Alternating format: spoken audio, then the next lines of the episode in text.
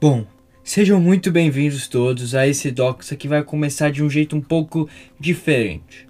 Eu quero começar aí com um exercício que eu tenho certeza que você vai gostar.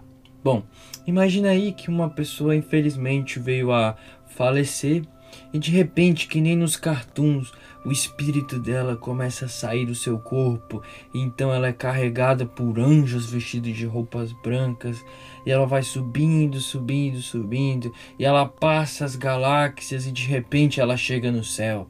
O clarão e as nuvens bonitas ao redor, e de repente ela avista então os portões dourados.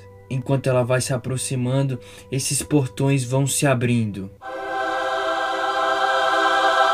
Então, finalmente, ela chegou no lugar onde o seu espírito vai passar a eternidade, tocando harpas e descansando nas nuvens. Bom, eu sinto muito lhe dizer, mas essa visão de céu não tem nada a ver com o que a Bíblia diz. É, meus amigos, eu sei que esse episódio a gente começou aí de um jeito mais chocante, polêmico, mas sabe como é? Tem que fazer aquele marketing, né? Reter audiência. E eu tenho certeza que muitos ouvintes, incluindo você, ficaram curiosos para entender aí mais sobre o que a gente vai discutir nesse episódio. Bom, eu fiz toda essa introdução, esse negócio diferenciado, para anunciar para vocês que hoje nós estamos estamos iniciando a primeira série do Docs. Isso mesmo, nós vamos fazer uma série de episódios em cima de um livro. E o primeiro livro que a gente escolheu foi nada mais nada menos que Surpreendido pela Esperança do nosso querido vovô Tom. Isso mesmo, Anti-Wright o polêmico, né? Seus escritos têm cada vez ficado mais popularizados no Brasil. Está associado aí com um pouco de polêmica em alguns círculos, né? Tem bastante gente que não gosta dele mas nunca o leu. Tem outras pessoas que o leram e não entenderam nada, então não, não gostam do autor também. E tem outras pessoas que são apaixonadas aí, a cada cinco palavras que falam, duas é anti-right. Quer você ame, quer você odeie, a verdade é que ele não pode ser ignorado. Seus escritos são de importância muito forte é, para a nossa teologia ele se provou realmente um biblista e um teólogo do Novo Testamento excepcional e que tem muito a contribuir para mim e para sua teologia e não só isso, para nossa vida prática. E isso tem tudo a ver com o episódio de hoje e com essa série. Você sabia que aquilo que você acredita sobre o futuro, aquilo que você acredita sobre o céu, tem impacto direto na maneira que você vive hoje? E se o que eu falei no começo está certo, que é o nosso entendimento de céu aí, como sendo aquele lugar onde o, o nosso espírito finalmente vai se livrar desse corpo e vai passar a eternidade lá descansando é nada mais aí que um, um, platonismo misturado com o imaginário da Idade Média, isso nos mostra que nós precisamos realmente repensar esses conceitos e voltar à escritura. E é isso que o N.T. Wright faz nesse livro com maestria. Ele vai tratar conceitos né, como o reino dos céus, a ressurreição, a ascensão e como isso impacta a vida missional da igreja hoje. Então, se você tem dúvidas sobre assunto, se você tá meio, ah, eu acho que vai para o céu, eu acho que o corpo fica dormindo, eu acho que essa terra aqui, a terra futura, se você tem confusão, eu tenho certeza que tanto esse episódio quanto essa série vai esclarecer muita coisa e vai te ajudar a entender qual é verdadeiramente a esperança cristã.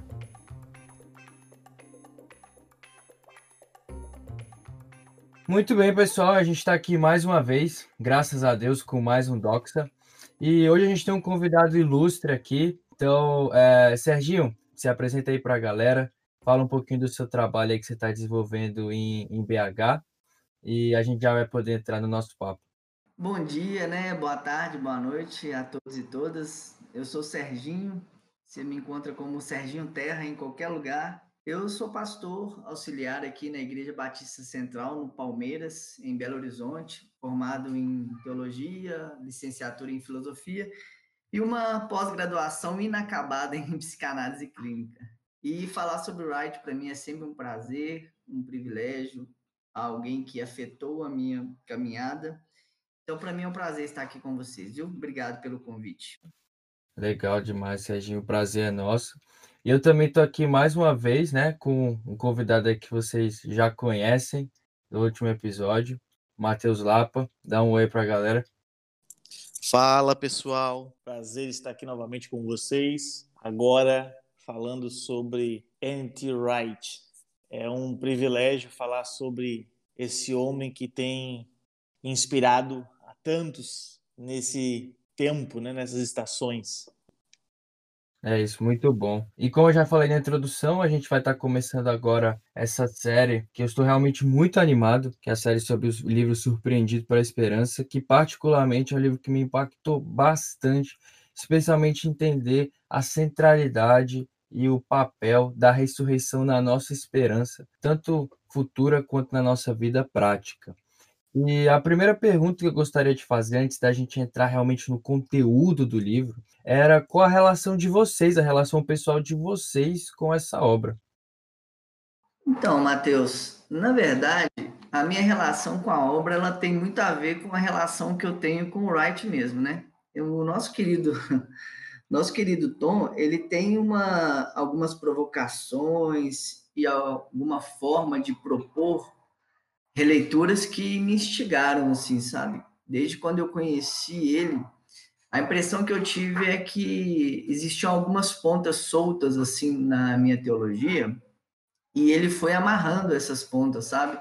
Ele foi montando de fato esse quebra-cabeça, algo sempre faltava-me alguma coisa, principalmente na área escatológica, né? Então falar sobre a ressurreição e pensar na escatologia que o, Wright ele propõe para a gente é um prazer. E falando do Surpreendido Esperança, é, eu acho que ele é uma contribuição assim fundamental para a nossa igreja ocidental, porque nós fomos catequizados mesmo né, com essa ideia de que o cristão ele aceitaria Jesus, é, seja lá o que for isso, né?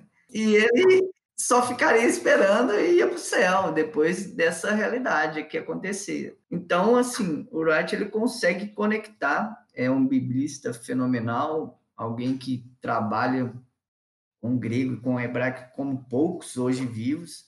Então, assim, ele consegue ressignificar muito daquilo que a gente foi catequizado errado. Então, o surpreendido pela esperança, pensando em ressurreição, em vida pós-morte, ele consegue nos dar assim um ambiente muito cristão do que a Bíblia diz sobre isso e não do que os filmes da década de 90 nos mostraram. Exato, né? deixados para trás, famoso deixados para trás. É, por aí mesmo, viu, meu irmão? É. Matheus? Então, a minha experiência com o Wright e com o livro em específico é, vai remontar um ano muito turbulento da minha vida, 2015 para 2016, quando eu acabei perdendo a minha avó e foi também quando eu tinha acabado de ingressar, né, na faculdade de hebraico e então essas essas duas situações, né, o falecimento da minha avó e entrar na faculdade mexeram muito com a minha cabeça, né? Foi nesse tempo que eu li Surpreendidos pela Esperança e fui muito surpreendido e continuo a ser, né? Como o Serginho falou, é, esse livro ele trouxe é, novas perspectivas, né? Ele trouxe resposta a questionamentos é, internos, né? A questionamentos do coração. Esse livro me reposicionou dentro do cristianismo eu estava tendo muita crise, né? Porque eu estava fazendo uma faculdade que não era cristã, né? Era uma faculdade hebraica, judaica, e estava tendo muito conflito com os meus professores que eram judeus ortodoxos é, quanto à leitura da, da, da Bíblia. Então, encontrar o Wright, é, e eu encontrei a partir dos Surpreendidos pela Esperança, me fez ver o drama da escritura, né? Me fez ver essa narrativa que é construída a partir do Antigo Testamento e que cada onde cada parte é elemental dentro do plano cósmico de Deus, né? Então, essa foi minha primeira relação com o livro e com o autor. Legal, legal. Esse também foi o primeiro livro que eu li dele. como eu já disse, bastante impactante, realmente. E é por isso que a gente escolheu trazer ele para essa série de episódios aqui que a gente vai estar tá fazendo no Doxa. E hoje, especificamente, a gente vai abordar os dois primeiros capítulos desse que é realmente um grande livro, né? O primeiro capítulo é bem curtinho, então eu creio que é para episódios mais para frente a gente vai ter que acabar fazendo de um só, porque vai ser muito conteúdo. E o nosso propósito aqui é realmente não trazer um conteúdo exaustivo sobre cada ponto que ele vai abordar, mas é realmente levantar os pontos mais importantes, né? E te instigar a iniciar essa leitura que eu tenho certeza que vai te abençoar muito. Bom, o primeiro capítulo que a gente vai abordar hoje chama Vestidos e Arrumados, mas sem ter para onde ir. E o segundo aborda a confusão sobre o paraíso. Como a gente já falou aqui, né? O Wright ele é bastante provocante, até nos títulos, né? Dos capítulos e das obras. E desde o começo ele se preocupa em responder duas perguntas, né? Que elas vão ser respondidas na tese dele durante o restante do livro. E eu vou ler aqui, que está na minha versão, né, na página 5, que o Wright ele escreve, né? Esse livro aborda duas questões que têm sido frequentemente tratadas de modo distinto, mas que, ao meu ver, estão intimamente ligadas. Qual a esperança suprema do cristão? E a segunda é: há esperança de resgate, mudança, de transformação e de novas possibilidades no presente? Enquanto enxergarmos que a esperança cristã é simplesmente ir para o céu e que a salvação é algo essencialmente distante desse mundo, as duas perguntas permanecerão inevitavelmente inconciliáveis. E a primeira pergunta que eu gostaria de fazer para vocês é como que durante essa obra ele vai integrar essas duas perguntas e que história é essa de que a gente não vai para o céu? Então, é, o Lapa falou uma coisa muito interessante aí, que eu dou um passo atrás para a gente che chegar nesse lugar aí, é que apesar do, do Wright ele ser um acadêmico, ele conceituar muito bem as coisas, né? Qualquer livro que você pegar do Wright, você vai ver que ele se preocupa em falar, em explicar aquilo que ele está dizendo, né? Essa nova, essa nova versão que a Thomas Nelson fez aí, né, tanto o Evangelho para todos como Paulo para todos, a gente vai ver que tem um glossário lá atrás que ele explica o que é ressurreição, ele vai lá e explica o que é ressurreição. Apesar dele ser esse acadêmico, o ponto de partida para o começo da, do livro, né, o vestido e arrumado sem ter para onde ir, é o ponto que o Mateus falou, porque a gente vai ver que ele vai começar com essas cinco imagens aí, né, que ele diz no livro, sobre sobre fatos ocorridos.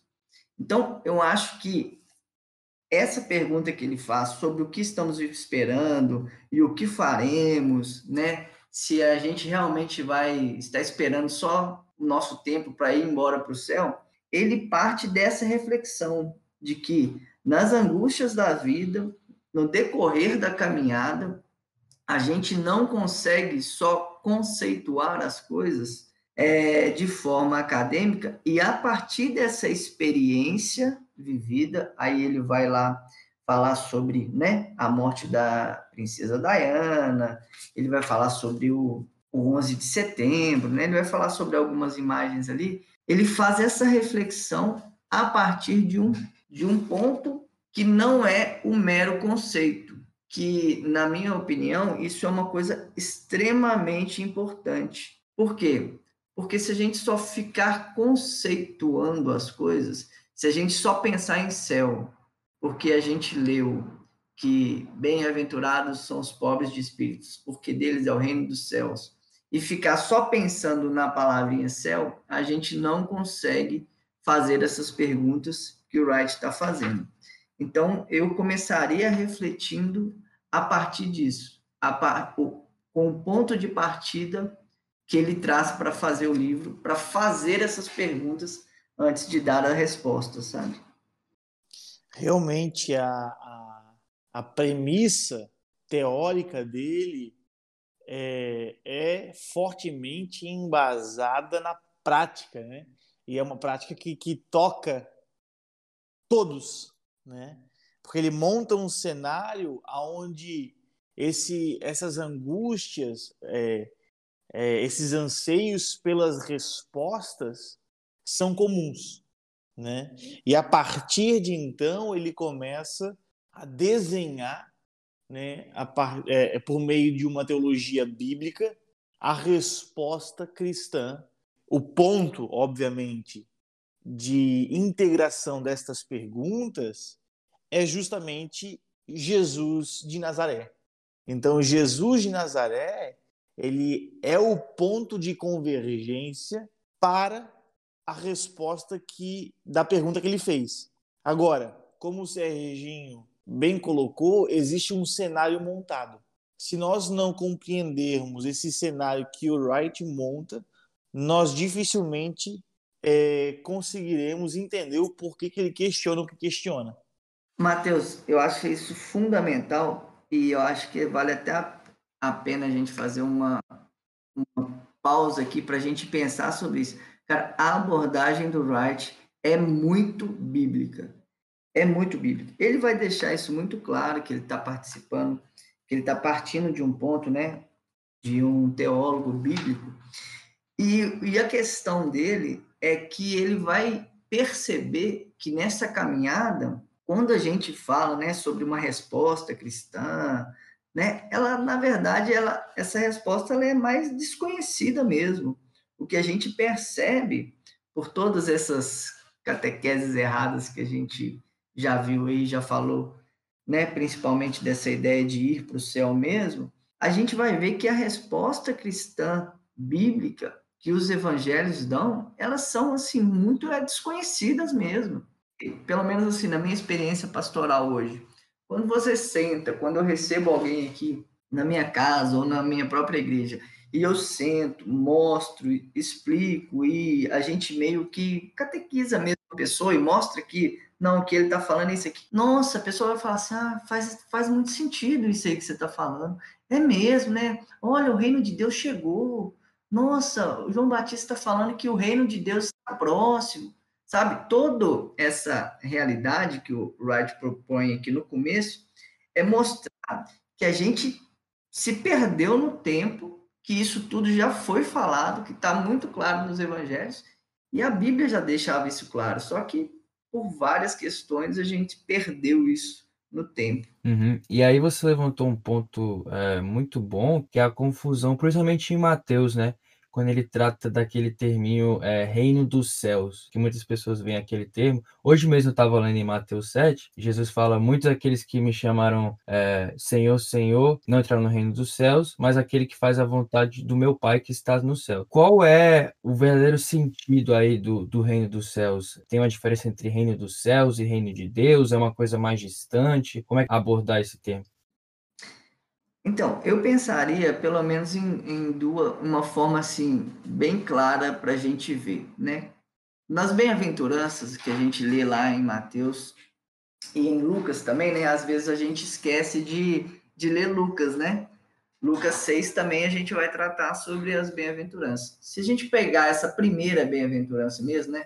Bem-aventurados os pobres de espíritos, porque deles é o reino dos céus quando a gente vai ler essa bem-aventurança lá em Lucas 6, a gente vai ver que Lucas ele vai mudar, não no sentido de contradição, óbvio, né? Mas no sentido de da perspectiva mesmo, dele, da diversidade e do, da lente que Lucas está usando ali, ele vai dizer bem-aventurado o pobre, ele não usa o pobre de espírito, né? Ele não usa esse termo espírito aí, ele vai falar porque deles é o reino de Deus. O Lucas ele já tem essa diversidade que na nossa mente binária ela é muito prejudicial, né?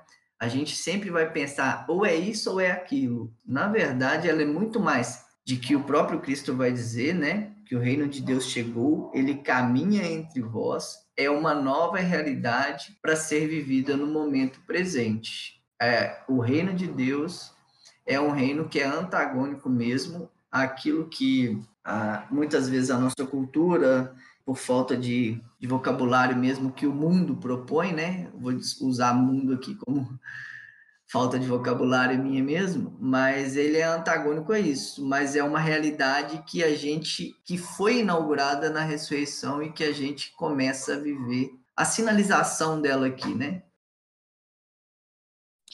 Eu, eu acho que para nós respondermos isso, nós temos que voltar talvez, ao princípio de tudo, né? Quando Deus cria todas as coisas, a descrição da criação é céus e terra, não como duas realidades separadas, mas como uma realidade dinâmica e complementar. Gênesis de 1 a 3 mostra um pouco daquilo da realidade que era no princípio. Né? E de como que os seres humanos se relacionavam céus e terra. Eu, eu gosto porque o Wright ele diz que o céu não é um lugar que você vai para depois que você morre, mas o céu é a dimensão oculta da realidade do tempo presente. Então, o céu não é um lugar distante lá depois que você ultrapassa todos, é, todas as galáxias mas ela é a dimensão oculta da realidade do tempo presente. E falar de reino dos céus, eu não acho que, que seja algo antagônico, diferente de reino de Deus. Eu acho que isso tem muito a ver com o contexto literário para quem também foi escrito. Isso, isso diz que o reino dos céus diz que é o reinado de Deus a partir dessa realidade oculta do tempo presente chamada céus. É não um lugar que você vai para de, depois que você morre, nem um lugar é, distante nas galáxias. É porque a realidade da criação é céus e terra. E por conta do pecado, né, nós criamos, nós desenvolvemos essa mentalidade binária, né, essa mentalidade dualista, aonde nós não conseguimos enxergar as coisas é, como uma realidade só, porque nós perdemos o contato com o Deus dos céus, né? E, e porque nós perdemos, nós rompemos como humanidade essa relação pactual com Deus, de conhecer a realidade a partir de Deus, e buscamos conhecer agora a realidade a partir da criação em si, né, que é o, esse é o ponto que Paulo vai fazer em Romanos 1, nós temos dificuldades de, de enxergar, de entender, de integrar essa, essa dinâmica que as escrituras nos apresentam. Né? E aí, falando um pouco do desenvolvimento da, da Bíblia, nós vemos que céus e terra, criação, cosmos como um todo, foi criada como um templo da presença de Deus, onde os seres humanos desempenhariam a, sua fun a função sacerdotal de, de governo sobre toda a criação, e isso foi perdido. E ao longo né, do, do tempo, Deus começou o seu plano de resgatar a humanidade é, caída. Né? Eu costumo dizer que a salvação ela é a fidelidade de Deus em manter toda a sua criação. E nós vemos dentro da história bíblica os tabernáculos, né, os templos, que funcionam como um mini cosmos, como o Wright vai dizer, e é que é o lugar onde os céus e a terra se tocam, porque é o lugar da, da presença divina, da glória divina, né? Mas isso apontava para algo muito maior, que é o que João vai dizer, né? É, Jesus tabernaculou. Né? Então, Jesus é o tabernáculo de Deus com os homens. O que isso significa? Isso significa o que o templo sempre significou, que é o lugar onde o céu e a terra eles se encontram, né? O lugar dessa convergência, o lugar aonde a oração, assim na terra como no céu, encontra sentido e significado. É, então a gente pode fazer um resumo aqui do ponto que a gente é, queria trazer e debater nesse, nesse bloco, que é basicamente que na criação as duas realidades, tanto de Deus quanto da humanidade da criação, estavam unidas, os céus e a terra, e que por conta do pecado eles foram separados. E que durante a história, durante a revelação de Deus é, ao seu povo e que a gente vê nas escrituras, existia um lugar realmente onde essas duas realidades se tocavam, e esse lugar era o templo. Mas que isso apontava para a obra de Cristo, de que quando Cristo viesse, ele se tornaria esse lugar. Cristo se tornou o templo, né, como Mateus bem disse, ele se tornou esse lugar onde os céus e a terra se encontram. Então Cristo inaugurou esse novo caminho para a reconciliação dessas duas realidades e que hoje nós podemos experimentar o reino de Deus, exatamente, nós podemos experienciar o reino dos céus. Não é simplesmente o lugar que nós vamos depois da morte ou o lugar que nós vamos passar a eternidade. Isso é verdade. Mas este lugar, ele é aqui nessa terra redimida, a nova criação, os novos céus e a nova terra. E esse processo de redenção, ele começou em Cristo. Nós somos chamados para participar do reino de Deus aqui na terra. Essa é a oração, né? Realmente, venha o teu reino, seja feita a tua vontade, assim na terra como nos céus. Essa é a oração daqueles que estão participando da nova criação de Deus que já começou. E como nós fazemos isso, né? Como nós vivemos como essas pessoas da nova criação, esse povo da ressurreição, a gente vai discutir mais para frente, mas eu queria realmente reforçar esse ponto na mente dos nossos ouvintes de que nós estamos aguardando sim a segunda vinda de Cristo e o momento onde o reino de Deus vai ser plenamente estabelecido, né? Onde o paradoxo aí do já ou ainda não é, vai chegar ao fim. Nós precisamos romper com esse entendimento de que o céu é um lugar distante e que tem pouco a ver com a realidade presente. O ponto que o Mateus trouxe é que Cristo acabou com isso. É, hoje os céus e a terra eles estão conectados e que nós fomos convidados e que nós somos chamados a participar desse processo de redenção que começou ali com Cristo, né? E que aí entra numa área que não devia ser polêmica, mas infelizmente é, é que nós, como agentes desse reino, precisamos é, trabalhar em prol de questões sociais, o problema do mal, é, pobreza. A gente não precisa ir muito distante para enxergar essas questões e de que o cristianismo oferece uma resposta para elas, né?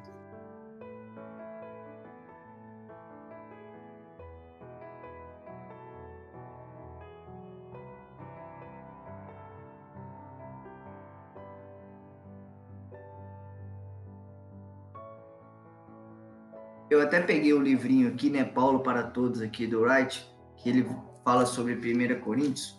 No final do, do livrinho, ele vai falar sobre o reino de Deus e o reino dos céus. Eu acho que a partir do momento que a gente conceituar isso mesmo e deixar isso claro, o que esse reinado quer dizer, a nossa prática ela vai mudar. O Wright diz assim, ó, reino de Deus e reino dos céus.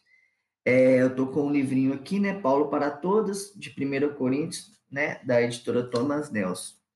Ele fala assim: mais bem compreendido como reinado ou soberania e governo salvador do Deus de Israel, tal como celebrado em vários salmos e em profecias. Porque Yahvé era o Deus criador quando ele finalmente se tornasse rei da maneira como pretendida. Isso implica endireitar o mundo e, especialmente, resgatar Israel de seus inimigos. Reino de Deus e diversos equivalentes, nenhum rei além de Deus, tornam-se um lema revolucionário no, nos tempos de Jesus. O próprio anúncio de Jesus sobre o reino de Deus redefiniu essas expectativas acerca do próprio plano e vocação muito diferentes. Seu convite às pessoas para que entrassem no reino era uma forma de chamá-las à submissão a ele e ao seu plano, visto como o começo do tão esperado reino salvador de Deus. Para Jesus, o reino não estava vindo em um único movimento, mas em fases, das quais sua própria carreira pública era uma, sua morte e ressurreição era outra, e ainda uma futura consumação mais outra. Observe que reino dos céus é a forma preferida de Mateus para a mesma expressão, seguindo uma prática judaica comum de dizer céus em vez de Deus. Ele não se refere a um lugar ou um céu, mas o fato de que Deus está se tornando rei por meio de Jesus e de seu feito. Para Paulo, Jesus como Messias já em posse de seu reino, esperando para passá-lo finalmente ao Pai. Por que, que eu fiz questão de ler esse conceito do Wright aqui, irmãos? Porque eu acho assim, isso de fundamental importância, porque o Matheus Monteiro ele levantou uma prática, falando sobre a prática social, sobre toda essa realidade, e a gente precisa ter isso muito claro à mente. Os milagres de Jesus, eles têm várias dimensões, né? Ele fez muitos milagres para comprovar a messianidade dele, ele fez milagres né, que desmontaram uma estrutura religiosa da época, né, como tocar no morto, né, que desmontavam uma algo que não podia ser feito. Mas é independente do milagre, a gente sempre vê uma estrutura que eu divido em três partes.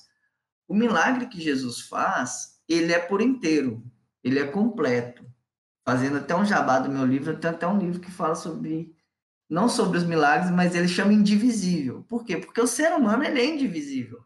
É, você não cura uma pessoa de uma coisa. Ou Jesus não curava uma pessoa de uma coisa. Então, quando a gente vê, por exemplo, um cego sendo curado à beira da estrada, no Evangelho de Mateus, a gente vai ver o Mateus falando, Bartimeu, filho de Timeu. No Evangelho de Lucas, a gente vai ver o próprio relato, o Lucas vai dizer, um pobre à beira da estrada tem a ver com a lente do Mateus e a lente do Lucas. Mas o importante é que as três dimensões das, da cura, elas estão presentes, que é uma cura física, um milagre, né, que prova a messianidade de Jesus, né, um cego de nascença sendo curado, é uma cura espiritual que todos ali precisavam, né? Os próprios discípulos não querem deixar ele chegar perto de Jesus, a, a própria sociedade não o via, ou seja, nós temos ali os discípulos cegos, nós temos a sociedade cega que não olha para o cego, que não enxerga, ele não passa de um peso morto à beira da estrada. E nós temos uma cura também social, que é o cego sendo reintegrado a um lugar que ele não podia estar. Se você pegar a mulher do fluxo de sangue, se você pegar um leproso, você vai ver essas três dimensões sempre presentes, né? Que eu falo assim, que é uma cura física, uma cura espiritual e uma cura social. Então, entender esse reinado de Deus no momento presente, como aquilo que nós esperamos viver com Deus no futuro, ele afeta o nosso momento presente, eu acho que isso é de fundamental importância, porque afinal de contas, nada, isso nada mais é do que as boas novas de Cristo, né? O que é o evangelho, essa boa notícia? É, nós recebemos uma notícia do Cristo, né, crucificado, ressurreto, que veio, ele morreu por isso, então por isso nós temos uma esperança futura. A partir dessa esperança futura, nós vivemos o presente tentando nos aproximar o mais possível da esperança futura. Então, acho fundamental a importância, o Matheus Monteiro, porque isso, quando a gente pensa no reino de Deus e no reinado, isso conecta todas as realidades do ser humano. Lindo demais, lindo demais. É, puxando um pouco, né? Estendendo um pouco mais isso que, que foi dito, eu lembro da frase do, do próprio Wright que diz que é, nós somos chamados não apenas a participarmos é, do novo mundo, do novo céu e da nova terra, mas desde já nos enganjarmos na construção dele. Deus, ele vai, ele coloca o mundo em ordem, né, como o próprio Wright vai dizer, colocando as pessoas em ordem, né? Então, nós somos chamados a desenvolvermos aqui e agora, a vivermos aqui e agora, a luz da redenção que há de se manifestar no Filho de Deus. Nós somos chamados aqui agora sermos sinalizadores de esperança, sinalizadores de shalom, né, para o mundo, para esse mundo quebrado, para esse mundo em crise, sem esperança, para esse mundo doente, para esse mundo imerso no, no pecado. Né? Uhum. E aí, Matheus, eu aproveito que você já deu o gancho aí, e a questão que hoje existe muita confusão, especialmente sobre a esperança futura e o que os cristãos acreditam sobre ela, né? É, o Red vai falar que a igreja ortodoxa, assim por assim dizer, é, se apegou bastante aí numas crenças platônicas realmente, né? Dessa alma eterna aí que se livra do corpo, que é ruim, ou que a morte é uma boa amiga que vem buscar a gente para ser levado aí para um lugar melhor, né? E aí um ponto bem legal nesse, nesses primeiros capítulos que ele aborda é que essa ideia, essa confusão, ela não passa de uma ressignificação da morte e que esse entendimento não condiz com a visão neotestamentária da ressurreição, que a morte é o inimigo vencido. Então, vamos conversar um pouquinho sobre isso, por que essa questão aí platônica não faz sentido na visão do Wright. É preciso a gente entender um pouco, né, do que foi ou do que é o platonismo e também o neoplatonismo, né? Quais eram as suas ideias, quais eram as suas crenças. E nós não estamos aqui tentando de maneira alguma, né, sermos exaustivos, mas vamos pontuar é, elementos que, que sirvam para o que nós estamos dizendo. Né?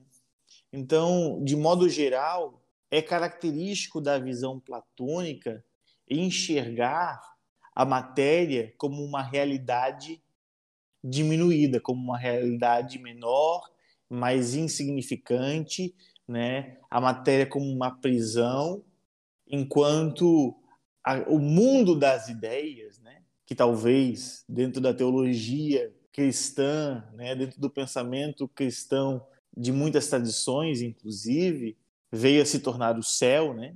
É o lugar é, desejado. Né? Então é interessante, né? E esse foi um choque que eu tive quando eu li o, o Wright, porque eu percebi que nós temos talvez hoje, de modo uh, geral, muito mais a ver com Platão do que com Paulo. Nos foi ensinado, né?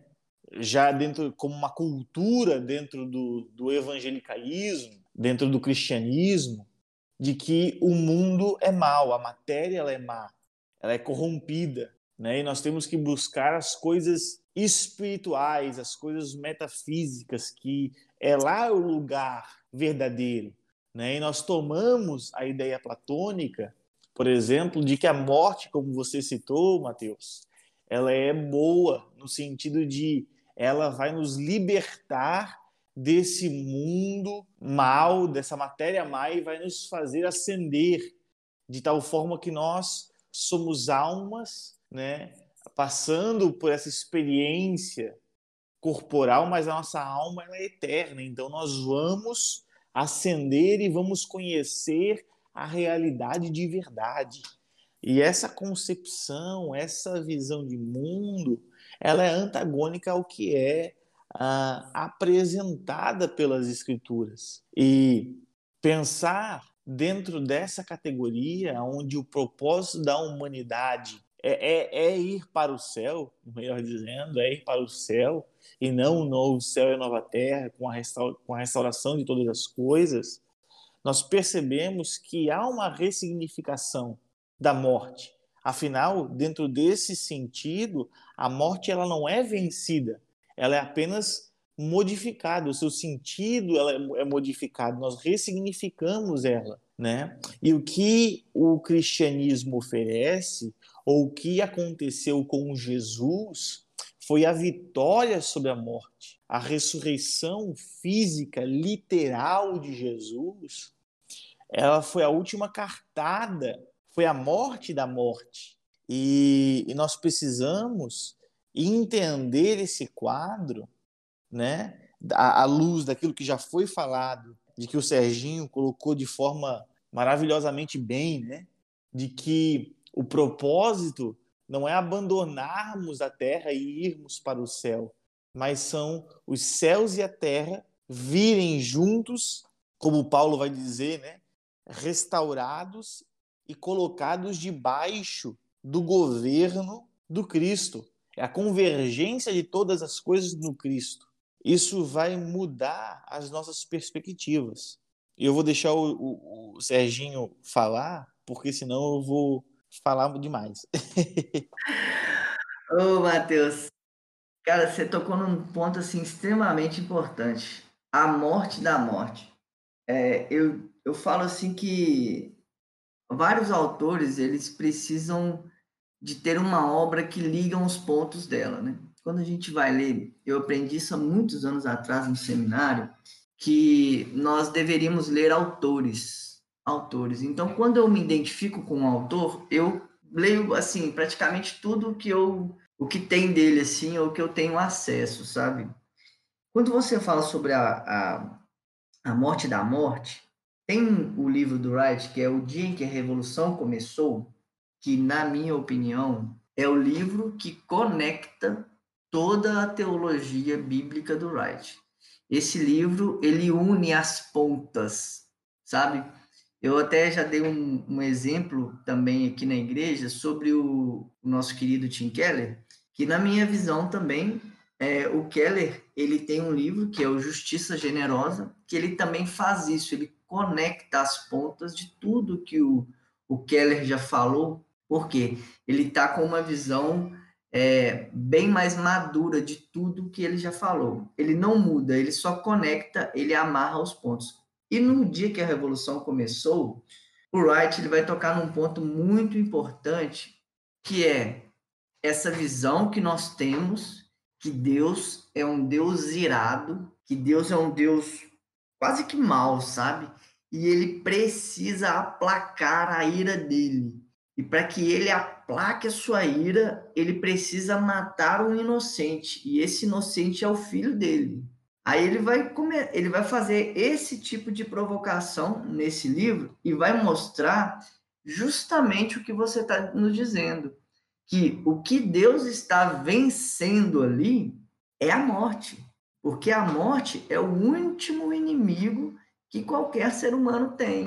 Então, é, não tem tanto a ver assim com esse Deus irado, né? Pecadores na mão de um Deus irado. A gente olha com Deus para Deus com medo.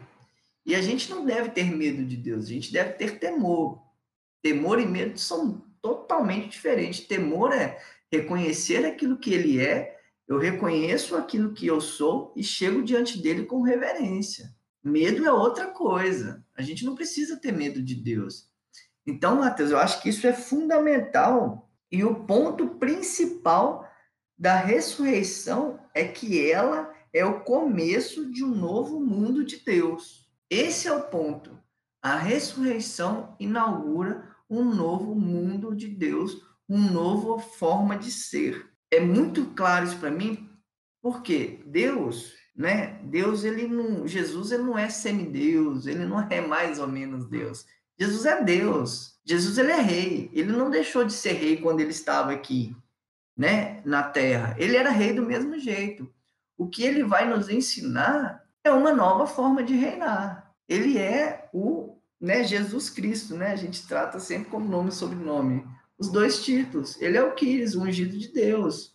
Ele é Emmanuel, Deus conosco. Então nós estamos falando de um Deus que estava vivo, presente e falou assim: a minha forma de reinar é diferente da forma com que os Césares reinam. A minha, o meu evangelho é diferente do evangelho do César, porque nós sabemos, bem sabemos que o evangelho também não é uma palavra nossa, que já existia essa. Então, assim, esse para mim é o ponto. A ressurreição é o começo de um novo mundo de Deus. Uhum. E é esse ponto exato que você tocou agora sobre a ressurreição é bastante abordado quando ele vai falar sobre a Páscoa, onde isso começou, né?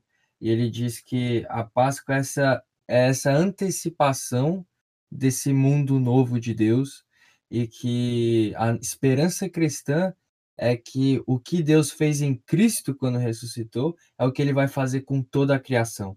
E aí, como você falou, que Cristo ele nos ensina esse novo jeito de reinar, o Wright também vai falar que ele ensina esse novo jeito de ser humano e que hoje nós somos as pessoas da ressurreição, né? Então, para encerrar realmente esse nosso papo, eu queria perguntar para vocês é como é viver e ser realmente essa, essas pessoas da ressurreição aqui na Terra hoje.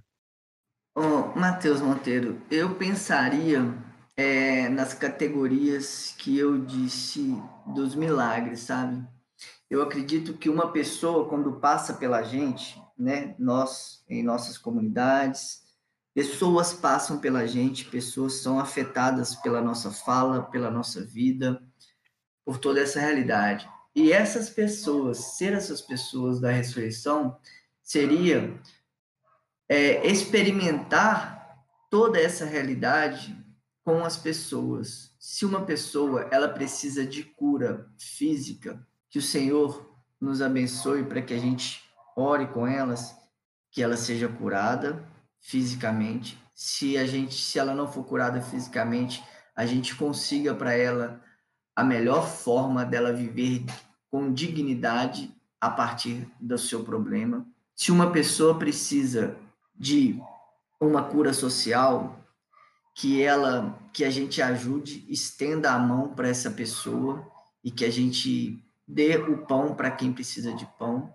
E se uma pessoa precisa de cura espiritual, no sentido de que às vezes ela não está enxergando essa realidade proposta pelo Cristo, a gente seja esse agente de transformação mesmo dessas realidades. Então, para mim, viver a ressurreição ser pessoa dessa ressurreição é pensar que cada pessoa que vai passar pela minha comunidade de fé, que cada pessoa que estiver ao alcance do meu braço, eu consiga atendê-las nessas realidades presentes assim, seja ela social, seja ela espiritual, ou seja ela física. Muito bom, muito bom. É... Bem, ser uma pessoa da ressurreição, ser parte do povo da ressurreição. Né? Ah, Paulo diz que nós somos da luz, vivemos no dia, a partir do dia que há de se manifestar para toda a criação. Né? E nós não somos apenas da luz, ou seja, pertencentes à luz, mas somos também chamados a sermos luz. Jesus diz: Olha, vós sois a luz do mundo. E, e o propósito da luz é fazer outros enxergarem. Manifestar a luz dissipa a escuridão. Então nós somos chamados e ali Jesus vai declarar como que a nossa luz ela vai brilhar diante dos homens que é por meio das nossas boas obras, para que os homens vejam as nossas boas obras e glorifiquem ao nosso Pai que está nos céus. Então, nós somos chamados a vivermos uma vida de compromisso, de relação pactual, criando o que eu, o que eu chamo né, de, de obras redentivas, criando não no sentido de nós somos os originadores dessa, dessas obras, não Efésios vai deixar claro que ele já preparou, mas é, é andar nessas obras aqui e agora, de tal modo que as nossas boas obras, cada gesto, quer seja é, em, em cada aspecto da vida humana, como o Serginho falou, expresse, revele o Pai. Que nós façamos os outros verem por meio da nossa vida, por, meio dos nossos relacionamentos, o Pai, né? Sejamos luz nesse mundo.